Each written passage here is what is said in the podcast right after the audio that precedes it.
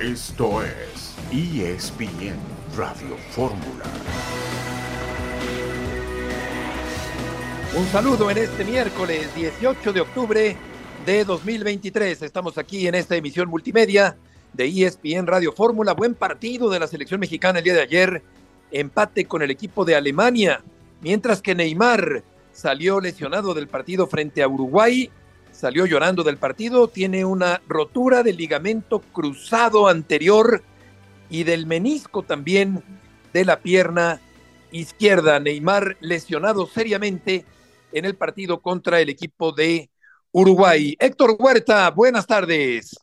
Es una malísima noticia, Beto, perdón, saludos a todos, a Beto, a ti, a Toño, un saludo a todos. Y muy mala noticia lo de Neymar, pero creo que muy buena la de la selección mexicana, Beto, porque ya en un partido así de este nivel, contra un rival así, que además tuvo que poner a todos sus titulares a Alemania, se vio claramente que México está compitiéndole a este que va a ser uno de los grandes animadores del Mundial. Alemania hay que tomarlo en cuenta, Beto, para la Copa del Mundo del 2026, porque va a ser un equipo muy fuerte. Cabría preguntar si un equipo como el mexicano, que jugó muy bien el día de ayer, necesita naturalizados porque ayer sin naturalizados le hizo un gran partido al equipo de Alemania. Toño Rodríguez, buenas tardes. Buenas tardes, les mando un abrazo con Chivas, el tema que nos había adelantado desde la semana pasada Moy Llorens, pues el perdón del que también ya nos había dado aviso el propio Pauno, ¿no? Alexis Vega, eh, el joven Martínez y Calderón han regresado a los entrenamientos con el Guadalajara y de hecho han subido eh, ellos a redes sociales una disculpa, la, voy a leer tal cual, comillas, Beto. Esto es de Alexis Vega. Quiero que sepan que me disculpé con el equipo, con Pauno y la institución. Trabajaré para retomar mi máximo nivel. Cierro comillas, es el mensaje público que pone Alexis Vega. Sí, lo, lo publicó Alexis Vega efectivamente hace poquito en Instagram, hace un ratito en Instagram, y eh, de tal manera que pues ya hay un perdón para estos dos jugadores del equipo del Guadalajara mientras que en el América Diego Valdés está lesionado y quedará fuera de combate varias semanas el atacante chileno Héctor del conjunto del América. Sí, es una lesión que también van a esperar cuando regrese. Parece ser un desgarre muscular, Beto, un mes más o menos fuera de la, de la actividad. Y para los cinco partidos que le restan al América no hay que tomarlo en cuenta ya. Habrá que esperar su recuperación para que la liguilla Diego Valdés pueda jugar con el América. Pero es una baja muy, muy, muy sensible, Beto, muy, muy sensible para el América, porque estaba convirtiéndose en el mejor anotador y en el mejor pasador del equipo. De acuerdo, es la pieza clave del América, el jugador más importante, el epicentro del América, actualmente el chileno Diego Valdés. Partido sin hit ni carrera en el béisbol panamericano con la selección mexicana. Los resultados rumbo al Campeonato Mundial, Venezuela 3, Chile 0, Paraguay 1, Bolivia 0, Uruguay le ganó a Brasil 2 a 0 en Uruguay, pero perdió a Neymar también, lesionado seriamente el atacante amazónico. Ecuador y Colombia 0 por 0 y Perú perdió ante Argentina 2 por 0 con goles de Messi a los minutos 32 y 42. Y no vendrá la NFL a México, Toño, el año que viene. Sí, por la remodelación del Estadio Azteca. Esto también ya en hace unos meses yo se lo escuché a John aquí en, en Radio Fórmula decirlo y se confirma, ¿no? Viene entonces la NFL al Estadio Azteca para la próxima ejercicio para la próxima temporada es normal, le van a estar metiendo, bueno, ni el, ni el América ni la selección van a jugar en el Estadio Azteca, que va a venir la NFL al Estadio Azteca. Por cierto, eh, andan con todos los Phillies, se pusieron 2-0 en la serie en la MLB contra d el día de ayer, los apalearon, ganaron 10 a 0. Y la otra serie, la Tejana, que regresa hoy a la actividad, Rangers también está ganando 2 a 0, así que falta, ¿no? Pero por ahora se perfila esa serie mundial entre los Rangers y los Phillies. Vamos a la primera pausa de este miércoles y volveremos enseguida para hablar de la selección mexicana, que hizo un muy buen partido ayer ante Alemania, aquí en ESPN Radio Fórmula.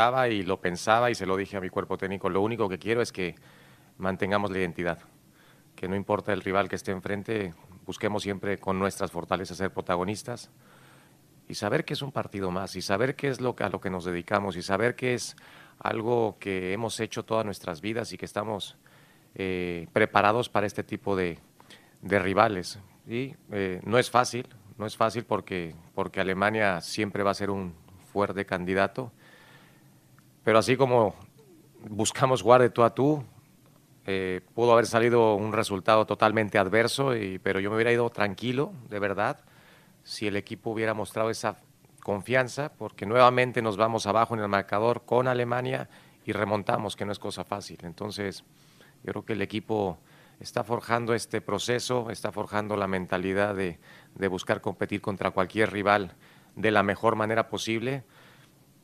Es muy probable que en el camino tengamos tropiezos, es muy probable que no tengamos buenas actuaciones y hay que aprender de ellas, asimilarlas rápido y seguir adelante porque el fútbol es, es totalmente presente. Me, voy contento, eh, muy contento y, agradecido por, por, por la confianza de los jugadores. Sí, el fútbol es el día de hoy, mañana quién sabe, y sobre todo con una selección tan volátil, tan indescifrable, tan impredecible como es la mexicana. Pero por lo pronto es momento de celebrar, creo yo, Héctor, un buen partido. Me gustó la personalidad, la intensidad del equipo mexicano. El partido fue parejo, fue intenso, fue disputado. En ningún momento se achicó el equipo mexicano, supo reaccionar y creo que en general el balance es muy positivo del desempeño del equipo mexicano el día de ayer en la cancha de Filadelfia. Bueno, no sé si estés de acuerdo conmigo, Beto, pero que teníamos dos años de puras tristezas con la selección nacional, más o menos, ¿no? Y, un poquito la Copa Oro, ganarla ahora con Jimmy Lozano, que se ganó esta última, y ahora este partido, este partido sí, sí es, sí es un motivo como para creer que hay un potencial de equipo, Beto, que, que puede hacer un, un plantel competitivo para la Copa del Mundo del 2026 y seguir avanzando, como dice el Jimmy, aprovechando las, las potencialidades que tiene el equipo mexicano, pero sin desconocer que también hay muchas debilidades que tiene y que en el aparato defensivo se notaron en el primer gol de Alemania, que fue un gravísimo error en la marca, tanto del primer cabezazo como del segundo. Eso no es tanto atribuible al portero, porque mucho no tuvo nada que ver en los dos goles. Inclusive en el segundo hace un atajadón en la línea, que la pelota no entró. Y, pero bueno, también si la rechazas hacia el campo y no hay ningún compañero tuyo que, que, que despeje, pues entonces ya no es culpa del portero, ¿no? No puede hacer todo. Pero yo sí creo que en este partido México tiene al aficionado ilusionado porque se enfrentó a un equipo muy poderoso como es el alemán. Ya lo creo, y como no todo es bonito y no todo es color de rosa, como bien apunta Héctor, y aquí hacemos periodismo y no propagandismo, pues cabría mencionar que dentro de este marco tan favorable, tan positivo, tan alentador, Toño, yo mencionaría entre lo malo, pues desde luego los eternos problemas en la pelota parada del equipo mexicano y la falta de contundencia de Santiago Jiménez, que yo creo que tuvo una opción clarísima a cinco metros y medio de la portería alemana, un balón que tuvo que rematar a, de bote pronto al sobrepique, pero creo que de cualquier manera, aunque no era tan fácil el servicio, tenía que haberla metido. Son de los factores que yo diría eh, forman parte de lo negativo dentro de un marco eh, positivo en términos generales del equipo mexicano el día de ayer. Sí, a Gallardo también le ganaron varias veces por esa banda. Él también gana duelos, pero por los que le ganaron, por uno directamente cae un gol, eh, mucho mejor yendo hacia el frente que defendiendo en esa lateral la selección mexicana. El medio campo, para mi gusto, se ve mucho mejor con Sánchez, obviamente, que aportó mucho, pero seguimos, ¿no? Hay quienes seguimos pensando que esa expareja del Pachuca con, con Luis Chávez también es algo donde puede dar un brinco la selección porque porque jugó bien Chávez cuando entró en el segundo tiempo, eh, distribuye, tiene pausa, tiene cambio de ritmo, tiene además una zurda que no hay alguien que se le parezca en selección mexicana. Eh, el juego aéreo, por supuesto, Beto, ese es un problema. Le faltó también profundidad y volumen a México en el primer tiempo. Seamos claros, México no peleó realmente por el balón en el primer tiempo y se peleó, bueno, por lo menos un servidor no se dio cuenta de que México realmente compitiera por el balón en el primer tiempo. Eso no quiere decir que fuera malo, se puede ganar, se puede ser campeón de un torneo, hasta campeón del mundo sin necesariamente ser el equipo que tenga el protagonismo de la pelota, la posesión de la pelota. Ese no es, sin embargo, el juego al que estamos acostumbrados eh, de la selección mexicana. Y no es una crítica hacia Jimmy Lozano. Lo mejor es que México empató ese partido y vino atrás, como dice el técnico nacional. Ahora me puse a buscar rápidamente la fecha exacta que decía Héctor cuánto tenía México sin jugar más o menos así y emocionarnos. Yo creo que el último partido que México había jugado en un buen nivel fue el 7 de octubre, es decir, hace tres años del 2020. Ganaron en la cancha del Ajax 1 por 0, gol de penal de Raúl Jiménez a Países Bajos. Desde entonces yo podría decir tres años tirados a la basura y con derrotas bien dolorosas en CONCACAF y en el Mundial. Y sobre todo porque eh, Países Bajos es un equipo de los primeros 20 de la FIFA, ¿no? Y, se ganó allá. siempre a un equipo Exacto. se ganó allá en su cancha. Eso sí es, eh, qué bueno que lo recuerdas, Toño, porque estamos hablando de tres años, Beto, en que la afición no Después de eso, Héctor, fue por un equipo, ¿no? Después de eso fue las vergüenzas en CONCACAF en veranos consecutivos, el Mundial y el chiste de proceso de Coca. Sí, sí, sí. sí, sí es verdad, pues ha pasado mucho tiempo. Vamos a escuchar a Ochoa, a Córdoba y a Eric Sánchez. Pues para mí es muy emocionante, ¿no? El, saber que pude marcarles, el saber que a un rival de, esa categoría le, marqué. Pero siempre le he dicho, creo que el rival que esté enfrente tenemos que trabajar y, jugar al tú por tú. Y yo le he dicho, el mexicano está hecho para, para lo que sea y hay que, hay que estar siempre ahí al pie del cañón. ¿Qué tanto estabas esperando en selección un, partido que vistiera como el de hoy ante Alemania? Sí, todavía faltan bastantes. Eh, solo un partido, faltan más. Creo que es uno bueno y te digo, hay un sinfín de partidos, creo que pueden ser también muy buenos que nos están ahí esperando. Y sí, te digo, es bueno este partido, pero estoy esperando todavía dar mi mejor versión y querer ser alguien aquí en la selección. ¿Por qué juega hoy la selección como lo hace después de tanto tiempo que no presentaba un funcionamiento como el de hoy? Yo creo que a partir de que entendemos nuestra realidad, creo que eso es importante como selección mexicana eh, hoy supimos y entendimos los lapsos del partido, entendimos contra quién jugábamos, ¿no? sin duda Alemania es una potencia mundial y, bueno, siempre hay detalles a, corregir, detalles a, mejorar, pero la línea y el camino creo que, es esta, ¿no? esta fecha FIFA nos deja claro que, esta es la manera en que, en que queremos trabajar y queremos seguir de aquí, de aquí a cara al futuro. Las palabras de Guillermo Ochoa, de Córdoba también y de Sánchez, que apareció con un buen remate de cabeza en el partido del día de ayer. Eh, me gustó también que el equipo mexicano no se achicó en ningún momento. Eh, al tú por tú, eh, vaivén constante, sin dar ni pedir cuartel. cuando hubo que dar un empujón, pero no con bravuconería como el otro día o hace algunas semanas contra Estados Unidos, sino para imponer condiciones y para no achicarse, lo hizo cuando tuvo que dar un empujón por ahí a algún jugador del equipo mexicano. Y en general creo que ha sido un buen partido. Yo diría, Héctor, que es eh, bueno a secas hasta el momento el proceso corto todavía de Jaime Lozano. Pero yo creo que con una, un notorio progreso en esta fecha FIFA, ¿no, Beto? ¿No te parece lo de, lo de Ghana, un equipo de África, una de las potencias africanas, que México le gana con absoluta claridad? Y esta otra contra Alemania que le compites los 90 minutos, que, que a pesar de que ellos tienen jugadores de dos delanteros de más de 100 millones de euros cada uno, tanto, tanto Musiala como Leroy Sané, son jugadores de altísima cotización, y un volante como Gondogan, que es figura en cualquier parte del mundo, pues a pesar de eso, México le compitió muy bien los 90 minutos y el resultado fue muy bueno. Yo sí creo que esta fecha FIFA tiene, a diferencia de todas las anteriores, un notorio progreso en el funcionamiento del equipo, en los resultados que también son importantes y en la personalidad que mostraron los jugadores mexicanos en este partido. Yo destaco tres, no sé tú, Beto, quiénes te gustaron, pero a mí Johan Vázquez en la parte defensiva, en mitad de campo Eric Sánchez y Edson Álvarez. Yo creo que ellos tres, y el Chucky un poquito abajo de ellos, pero yo creo que esos tres me parece que dieron un, un salto de calidad, sobre todo Eric, eh, eh, Eric Sánchez, que no esperábamos nadie, ni siquiera que fuera titular, lo fue en los dos partidos y qué trabajo hizo en los dos juegos. Eh. ¿Cómo no? Con su careta, con su careta, Sánchez. Eh, a mí Antuna, Toño, por momentos también me gustó, sigue a veces fallando el último servicio, equivocándose o precipitándose, pero creo que Antuna yo también quizá lo colocaría, Toño, en, eh, añadiendo a la lista de Héctor Huerta. Tiene que estar ahí, hace un gran movimiento en el segundo gol de México, en el gol que duró poco esa alegría de estar arriba en el marcador, pero hace un gran movimiento. Voy a citar a John.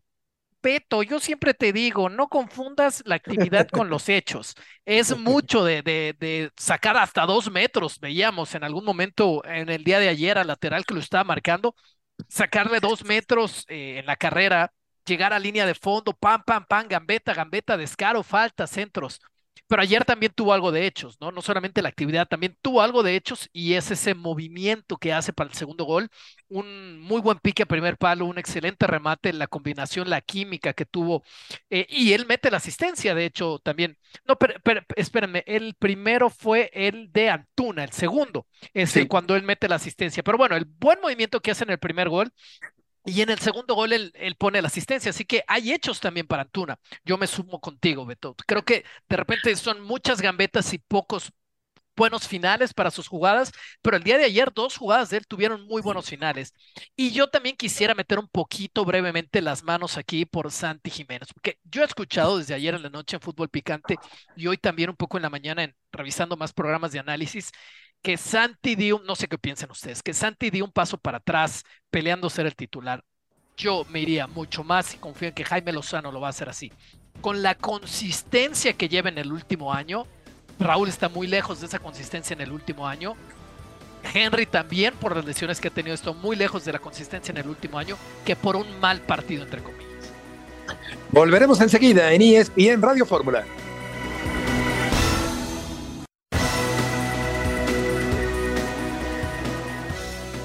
Evalúas la actuación hoy de Santiago Jiménez y qué te dejaron eh, la participación que tuvieron tus tres delanteros? No, bastante, sí, bastante buena. Digo, Santi es, es un delantero, y creo que es del que más hemos hablado eh, en esta fecha FIFA, que pasa un gran momento en su equipo, que hoy hizo un muy buen partido, que nos ayudó muchísimo a defender, que no es poca cosa que un delantero te ayude tanto a defender, que tuvo opciones de gol, que el equipo y él también se generó algunas opciones de gol, y eso siempre va a ser importante que, que, suceda, y que ya hará muchísimos goles más con, con, la selección nacional, pero de él, del mismo Henry, cómo entró eh, con esa frescura, a ayudarnos en los últimos minutos, y sobre todo también de, de Raúl, lo que hizo eh, hace algunos días, yo muy tranquilo es lo que les digo, creo que tenemos que estar agradecidos de de que tenemos tres delanteros en, buen momento eh, y es una competencia sana eh, para todos y, el beneficio total es para la selección de México.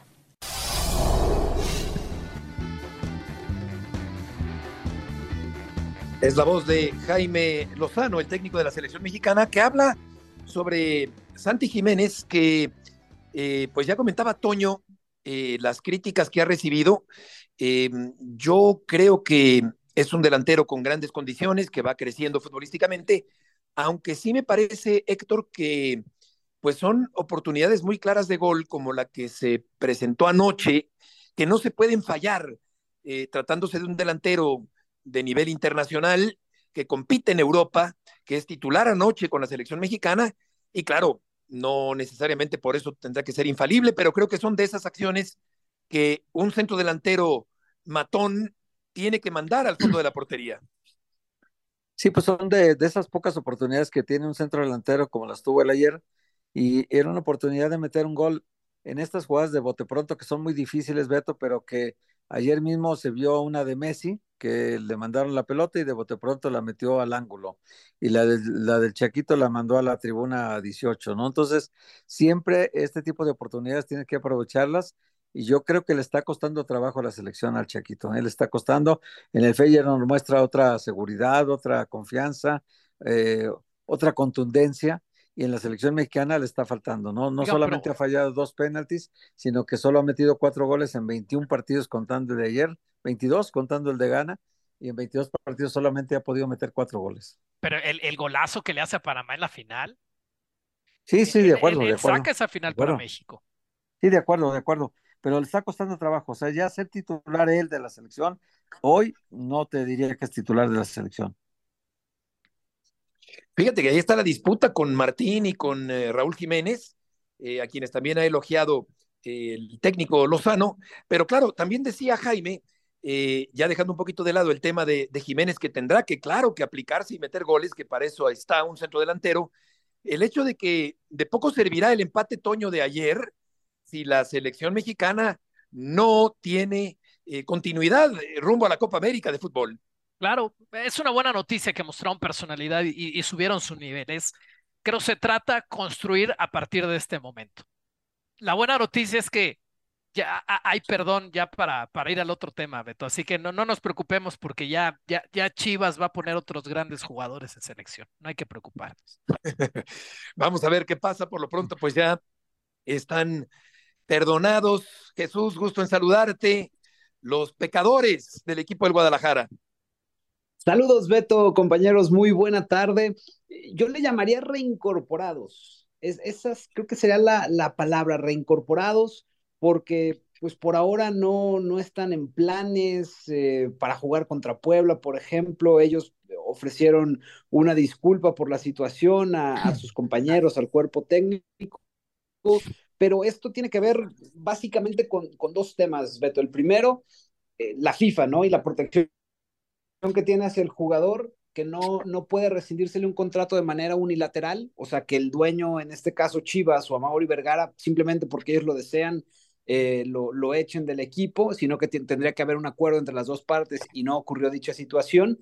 Y la otra, el tema de que Fernando Hierro está pensando en lo que va a venir en diciembre y cómo negociar a, Alexis Vega. Entonces entiende que un jugador que no entrena con el primer equipo, que le quedan seis meses de contrato, que viene de una indisciplina, de una lesión crónica, pues eh, estaría sumamente devaluado. Por eso es que se ha dado todo, todo este tema el día de hoy. Regresaron a entrenar, los vimos ingresar y salir de Verde Valle los dos eh, futbolistas, porque en el caso de, Raúl Martínez, él vive en la Casa Club ahí dentro de las instalaciones, tanto Calderón como Vega no, ellos ingresaron y salieron.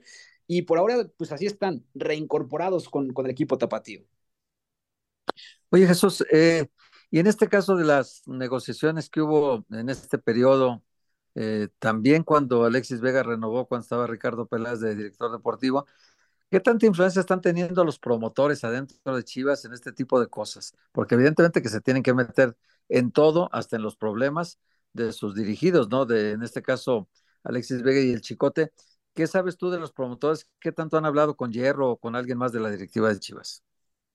Mira, fue justo, te saludo Héctor, buena tarde, uno de los temas por los cuales a Mauri Vergara decidió traer a alguien que no estuviera, eh, digamos, dentro de ese círculo vicioso que existe en el fútbol mexicano, con, con el caso de Fernando Hierro, ¿no? Alguien que estuviera limpio, digamos, de esa situación, a diferencia de lo que sucedía, por ejemplo, hace algunos años en Chivas, donde la mitad de la plantilla era de Promofoot, hoy digamos que el tema está mucho más dividido.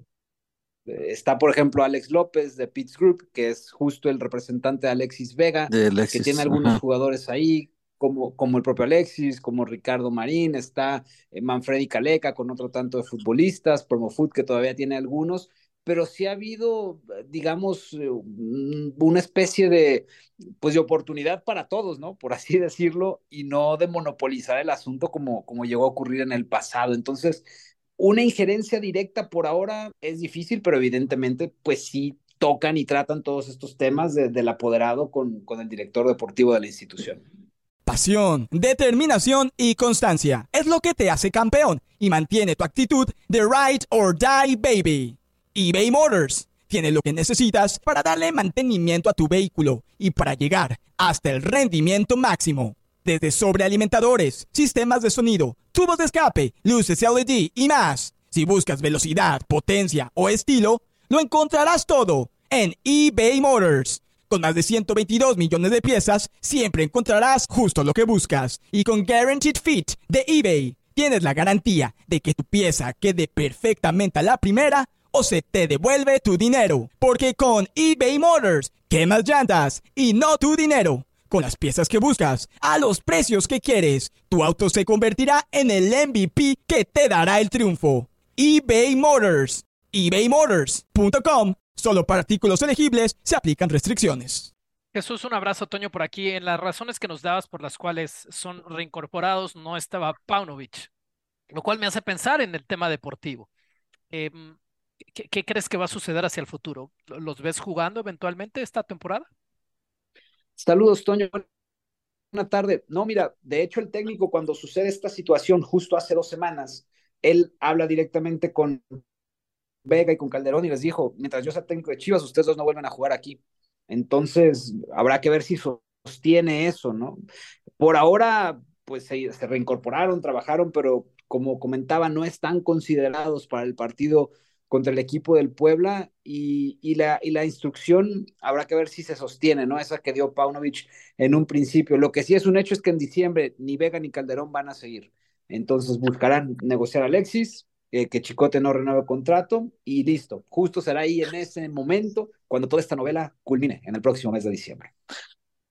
Oye, estoy, estoy viendo ahorita este, las disculpas de los dos. Eh, son disculpas, no perdón, nunca pidieron perdón, son disculpas de los dos. Eh, coinciden, como si alguien les hubiera dicho por dónde tenía que ir el texto, coinciden las dos.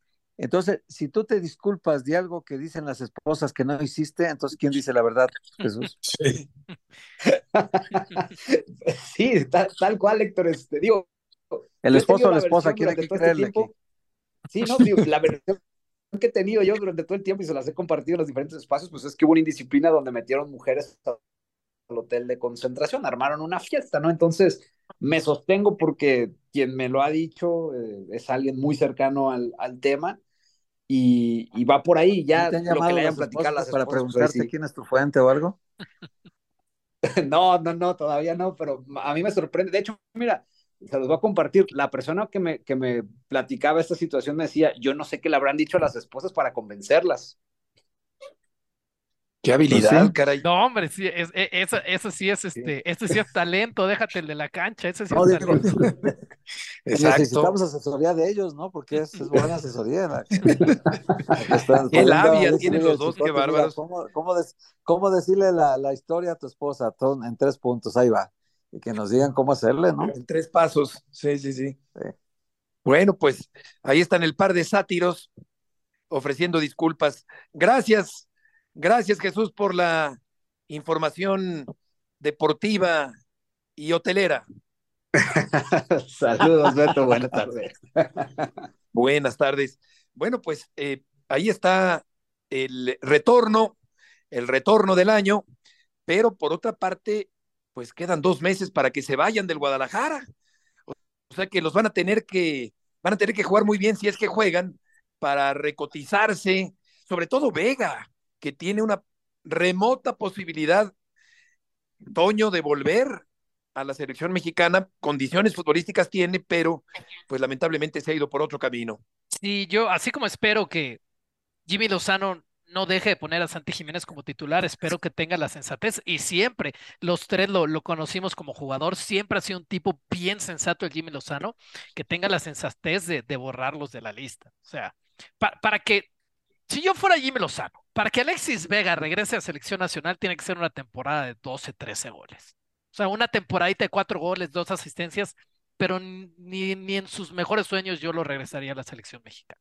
Pues sí, eh, eh, ayer vimos, por ejemplo, a Chucky Lozano, luego vimos a Huerta, a tu tocayo de apellido en el segundo tiempo, y sí. esto me llevó a preguntar al principio si jugando de esta manera realmente necesita la selección mexicana naturalizados y le puede jugar al tú por tú al equipo de Alemania? Pues eh, ya al siguiente fecha FIFA, que es contra Honduras, Beto, en, noviembre, que estaremos eh, disputando el pase directo a la Copa América para no tener necesidad de llegar a un repechaje en marzo.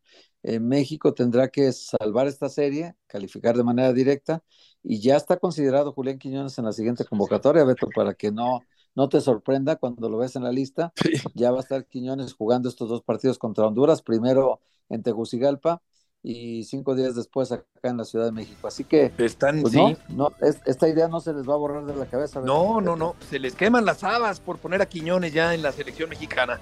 Vamos a ir a una pausa y platicaremos con César Caballero del América y la lesión de Valdés. Al volver, Rodríguez, Huerta y Murrieta en ESPN Radio Fórmula.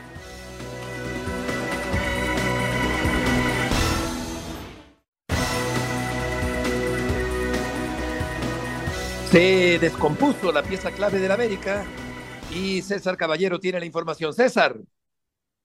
¿Cómo te va, Beto? Qué gusto saludarlos. Así es, mala fortuna para el conjunto del América porque Diego Valdés salió lesionado en el partido entre Chile y Venezuela correspondiente a las eliminatorias de la CONMEBOL. Se trata de una lesión en la pantorrilla. Fuentes cercanas al Club América me han dicho que estará de baja por lo menos un mes, según sus cálculos. Eh, ellos creen que es un desgarre, según lo que han podido hablar con el futbolista y también con el cuerpo médico de la selección andina. Se espera que Diego Valdés regrese a la Ciudad de México este miércoles por la tarde, se presente el día de mañana en el nido de Cuapa para hacerle los exámenes médicos pertinentes y ahora sí tener ya una visión total y definitiva de la gravedad de su lesión y determinar el tiempo eh, que estará fuera de actividad Diego Valdés, pero el panorama no es optimista, eso sí te lo puedo decir, y lo que me han dicho al interior de la América es que esperan que por lo menos un mes Diego Valdés no pueda jugar con el elenco de Andrés Jardine. Hola César, qué gusto saludarte. Oye César, eh, me estoy enterando también que ni, ni el presidente Baños ni el técnico Jardín querían que Diego Valdés fuera esta convocatoria de la selección, pero que el jugador insistió en que no quiere dejar de jugar de titular en la selección porque su camino al Mundial solo lo, lograría así, participando en todos los partidos. ¿Cómo estás, Héctor, querido? Qué gusto saludarte. Mira, te cuento cómo estuvo la situación. No sé si recuerdes, después de la pasada fecha FIFA, Diego se lesiona en el partido en Toluca. Ahí mismo en la conferencia de prensa, Andrés Jardine habla acerca eh, pues de la cantidad de partidos que juegan sus futbolistas y que eso pasa factura porque en esa ocasión se lesiona Diego Valdés, también se lesionó Sebastián Cáceres en esa pasada fecha FIFA y que obviamente eh, tendrían que revisar esa situación y dosificarlo de una mejor manera. Eh, digamos que Diego sí se compone o sí se, se recupera al 100%, incluso termina jugando el partido contra Mazatlán previo a esta fecha FIFA de octubre. Es una realidad que tanto la directiva como el cuerpo técnico de las Águilas preferían que Diego se quedara en la Ciudad de México, que terminara de recuperarse al 100%, que no se expusiera más a los viajes largos, a los partidos tan intensos que representan la eliminatoria sudamericana. Sin embargo, de entrada por reglamento, no te puedes negar es una fecha FIFA, la federación hizo la solicitud del futbolista en tiempo y forma, entonces por reglamento no te podías negar. Y también es muy cierta la parte acerca de que Diego, pues él sabe que está viviendo el mejor momento de su carrera, que por primera vez en mucho tiempo es un titular indiscutible en la selección chilena y no quería dejar ese lugar, tomando en cuenta que está en medio de una eliminatoria mundialista. El gran sueño de Diego Valdés es jugar una Copa del Mundo, él cree que hay posibilidades de hacerlo en 2026 y por eso no quiere dejar eh, ese lugar libre y que lo pueda perder y que alguien más termine ocupando ese sitio. Entonces hay un poco de verdad, sí, en que Diego insistió en ir y que también el América no quería que fuera, pero bueno, al final por reglamento tenías que soltarlo. Oye, César, ¿y, y qué, qué, es lo que se espera ahora con Jardín? ¿Qué, ¿Qué binomio podría acompañar al centro delantero? ¿Sería Henry Martín con Julián Quiñones o sería Julián Quiñones con Leo Suárez? Eh, ¿quién, ¿quién, está planeado como para ocupar esta plaza de Diego Valdés en el América?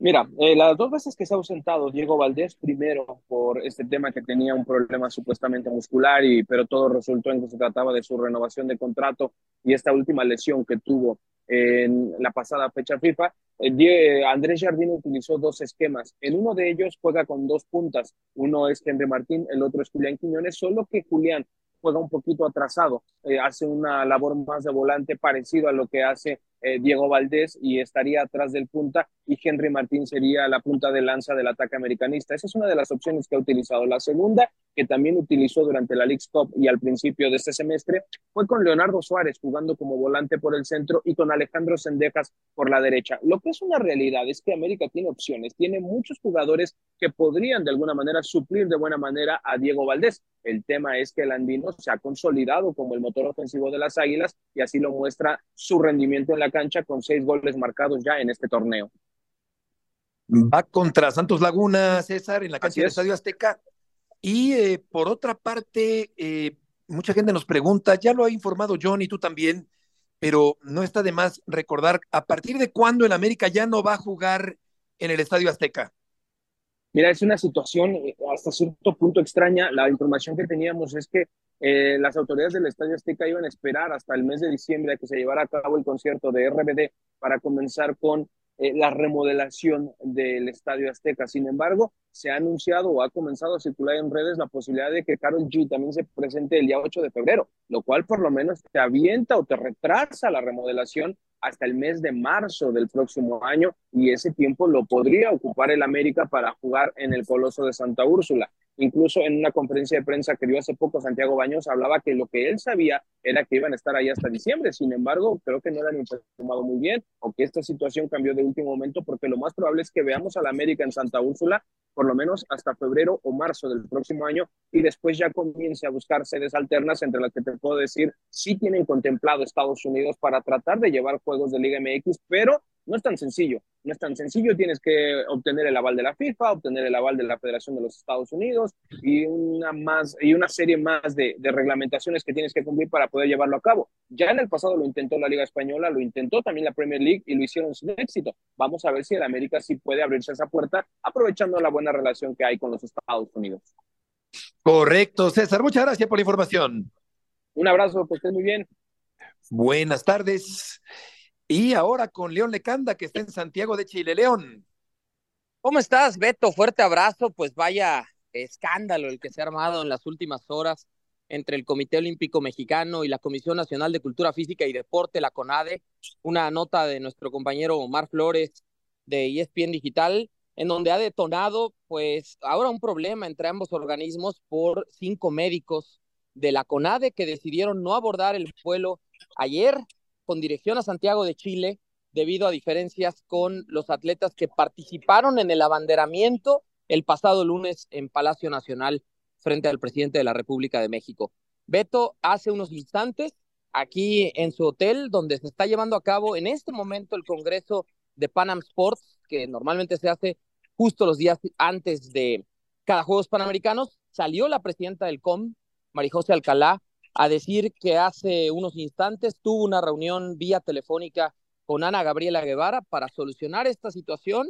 Y bueno, pues todo este tema le costará al Comité Olímpico Mexicano 150 mil pesos para traer a estos médicos que no tomaron el vuelo ayer y que puedan estar atendiendo a los atletas. Son 52 doctores en total, Beto, 27 los pone con ADE, 25 el Comité Olímpico Mexicano, pero esto vino una vez más por diferencias entre ambos organismos. León, un abrazo. ¿De, qué estamos hablando al final del día? ¿De, dinero? O sea, ¿son diferencias de dinero o qué se sabe? No, son diferencias el lunes respecto a los abanderados. Es decir, ya se había elegido por parte del Comité Olímpico Mexicano quiénes iban a ser los atletas abanderados por parte del Comité Olímpico Mexicano para que participaran en la ceremonia del pasado lunes. Y el problema, eh, mi querido Toño, te mando un fuerte abrazo, es que ahí, digamos, personal de, de, CONADE, en particular la presidenta del COM, Marijosa Alcalar, señaló a Ruth Castillo de que, digamos, trataron de meterse otros atletas o, o, colocar a otros atletas para este proceso de los abanderados, y esto fue lo que detonó la molestia. Entonces, ayer, cuando ya estaban los, digamos, toda la delegación mexicana que día con día sale hacia México para tomar un vuelo, les, digamos, alguien baja la orden desde CONADE a los doctores, ¿saben qué? No se suban al avión, se quedan, no se subieron al avión, ¿sí? Eh, y finalmente, en ese caso, lo que sucede, Toño, es que los atletas quedan desprotegidos. Los atletas quedan desprotegidos para tener a sus doctores aquí presentes en eh, nuestro país, ¿no? Es decir, básicamente sí. es eso, un, un tema de una diferencia cuando el Comité Olímpico Mexicano había elegido a Carlos Sansores, el taekwondoísta, y a la basquetbolista Karina Esquer como los abanderados, y la CONADE quería otros atletas distintos a ellos. Es decir, una movida de los doctores, del, de, una movida de, lo, de la CONADE que da la instrucción a los doctores, digamos, sacrifica a estos cinco médicos para que ellos hagan válida esta protesta, ¿no? Así es, y los doctores al final no abordaron, a pesar de que ya habían documentado el equipaje, terminan, digamos, no subiéndose al vuelo que salía por la noche en horario de la Ciudad de México, llegaría esta mañana, que en donde vienen muchos atletas, todos los días, Toño, están llegando eh, de las diferentes disciplinas. Finalmente los doctores hoy por hoy están en México, pero repito, hace unos momentos la presidenta del Comité Olímpico Mexicano aquí en Santiago nos confirma, Marijose Alcalá, que ya habló directamente con Ana Guevara hace no más de un par de horas y ya solucionaron este problema. Oye, León, ¿cómo estás? Te saludo con mucho gusto. Ya tiene tiempo este, este divorcio entre el Comité Olímpico Mexicano y la CONADE, ¿no? Ya, ya es antiguo, ya tiene mínimo cuatro sexenios que yo me acuerde, y le han estado recortando el presupuesto siempre al Comité Olímpico Mexicano. Ahorita, ¿cuál es la relación económica que tiene la CONADE y el Comité Olímpico Mexicano? ¿Le siguen dando recursos la CONADE o sigue quitándole recursos? Sí, eso es verdad. Y, es muy interesante lo que, lo que expone Sector, porque sí, ya van varias administraciones con estas diferencias. A ver, la CONADE es la que recibe por parte de la Secretaría de Educación Pública año con año el parte de su presupuesto federal para la promoción del deporte y la salud en México. Entonces, de ese presupuesto global se le destina una parte al alto rendimiento. Y de esa parte del alto rendimiento de CONADE, destina también otro segmento de presupuesto estamos hablando de muchos millones de pesos, hacia el Comité Olímpico Mexicano. Sin embargo, cada vez el presupuesto que otorga CONADE al COM ha sido menor y menor y menor. Y eso ha hecho también, digamos, ha provocado un efecto, vamos a ponerlo entre paréntesis, positivo, porque el Comité Olímpico Mexicano, eh, en esta gestión de Marijose Alcalá, lo que ha tenido que hacer es voltear hacia la iniciativa privada, a buscar patrocinadores y gente, digamos, del sector privado, de empresarios, quieran entrar con dinero, con patrocinios, para seguir apoyando a los atletas. Para estos Juegos Panamericanos en particular, 54 millones de pesos destina la CONADE a toda la organización, porque es una, estamos hablando de una delegación de solo de 640 atletas y cerca de mil personas en total, considerando entrenadores, fisiatras, médicos y por supuesto todo el personal administrativo que viaja aquí a los Panamericanos. Y de esos 54 millones, además, el Comité Olímpico Mexicano está poniendo otros 42 millones. Pero digamos que este chistecito de los doctores está costando 150 mil pesos en vuelos de cinco médicos, un total de 1.650 dólares por cada uno de los doctores. Caray, oye, y hubo un robo allá en Santiago. Sí, Beto, bueno, le ha llovido sobre mojado al comité organizador. Eh, pues triste, ¿no? Ayer en el Estadio Nacional de Santiago, donde los protocolos de acceso son muy estrictos y por eso las primeras investigaciones indican que podría ser gente acreditada por la organización. No sabemos exactamente si de medios de comunicación o de equipos de operaciones o quién, pero sustrajeron equipo profesional de audio y video de broadcast, es decir, de la transmisión de los Juegos Panamericanos. Cerca de 200 mil dólares en equipo profesional fue robado Ayer el eh, director ejecutivo de, los Juegos Panamericanos, Harold Maine Nichols, que le puede sonarle un poco a la gente, fue presidente de la, de la Federación Chilena de Fútbol eh, y parte, digamos, de los involucrados, aunque después él demostró su inocencia, pero en el famoso FIFA Gate. Bueno, Harold Maine Nichols dio una declaración ayer de que presentó la organización una denuncia ante los carabineros de Chile, ya se abrió una investigación, se hizo incluso un peritaje em, tomar huellas dactilares, revisar cámaras de seguridad, porque eh, fue mucho equipo el que se robaron, de mucho valor, y esto viene a colación de varias situaciones en los últimos días, ¿no? Por ejemplo, entregan la constructora las llaves de la Villa Panamericana, 1.355 departamentos, Beto, y no las, no las numeraron, no les pusieron sellitos de cuál era, habría cuál puerta. Entonces ahí estuvieron todo el fin de semana pasado cientos de, de voluntarios personal de seguridad, administrativos, una por una con las llaves, viendo cuál habría mientras las delegaciones empezaban a llegar. Hubo fugas en el lote B, tuvieron que enviar a los equipos de Brasil, Estados Unidos eh, y Argentina a hoteles mientras reparaban las fugas en algunos departamentos de la Villa Panamericana. Eh, ayer también la piscina olímpica tuvo una filtración de agua, la tuvieron que reparar mientras la selección de Canadá estaba entrenando. Y bueno, varias situaciones y eso que no han sido inaugurados los juegos, salvo el evento del día de hoy donde México le ganó 16 a 0 a Chile por nocaut en el béisbol varonil. Sí, un eh, sin hit ni carrera, eh, León, eh, para el equipo mexicano. Combinado, Beto, hubo varios lanzadores y ahí la novena dirigida por Enrique Elche García, pues ya evidentemente arranca con el pie derecho su actividad en el grupo A. México otra vez, ¿no? Trae al 9% de todos los atletas. Hay 7 mil atletas de todo el continente y de esos 640 son de la delegación mexicana, incluyendo los deportes individuales y colectivos, rama varonil y femenil. Así que hay una expectativa alta para estar a la altura de los pasados panamericanos en Lima, Perú, donde México fue tercero en el medallero general, solo por detrás de los Estados Unidos y Brasil. León, muchas gracias por la información. Muchas gracias a ustedes, muy buena tarde. Buenas tardes, y aquí está ya el Tapanaba, Toño, con información del béisbol. Pues hicieron más que el trabajo los Rangers Tapa, que hoy se llevan la serie con ventaja de 2 a 0 a casa. ¿Cómo estás? ¿Qué tal, muchachos? Qué gusto saludarnos precisamente del Globe Life Field, este estadio esplendoroso que hoy verá postemporada apenas con los Rangers por segunda ocasión. La afición, la ventaja, eh, la historia hacen que los Texas Rangers sean favoritos, pues ya con medio camino hacia la Serie Mundial, ¿no? Los Rangers solo han perdido un partido de serie de campeonato a lo largo de la historia cuando juegan en casa. Los equipos que han llegado con una ventaja de 2-0 a estas instancias han llevado la serie en 75 de las últimas 87 oportunidades, pero como me dijo hace un ratito Corey Seager, ese equipo de los Astros sabe ganar cuando tiene que hacerlo. La última vez que estuvieron aquí limpiaron a los a los Rangers, eso fue en septiembre del 4 al 6, con un marcador combinado de 39 a 10 y ayer incluso Machete Maldonado, el receptor de, de los Astros, de manera irónica decía que algún estadio se presta para que remontemos y hagamos más historia. Es precisamente este de los Rangers, un equipo que como saben no se quiere ni tantito con los Astros. ¿Quiénes abren hoy, Tapita?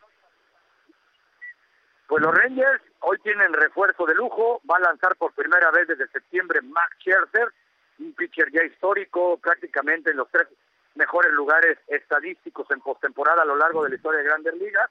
La gran pregunta es cómo va a estar, porque se lastimó el antebrazo, no hay ligas menores, no tuvo dónde ir a rehabilitar, así que eso sería prácticamente una salida de rehabilitación con conteo de picheo, 70 máximo, me dijo el manager Boshi, y por parte de los Astros avientan al que ha sido su mejor abridor en las últimas dos postemporadas, el dominicano Cristian Javier, que viene de lanzar cinco entradas eh, con un hit, sin carrera, contra los Twins de Minnesota en la serie anterior.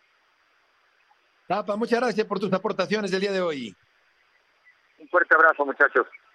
Igualmente, Tapa, Filadelfia le ganó 10-0 a los d en la otra serie el día de ayer y McGregor, Conor McGregor llamó al Canelo Álvarez pollo crudo.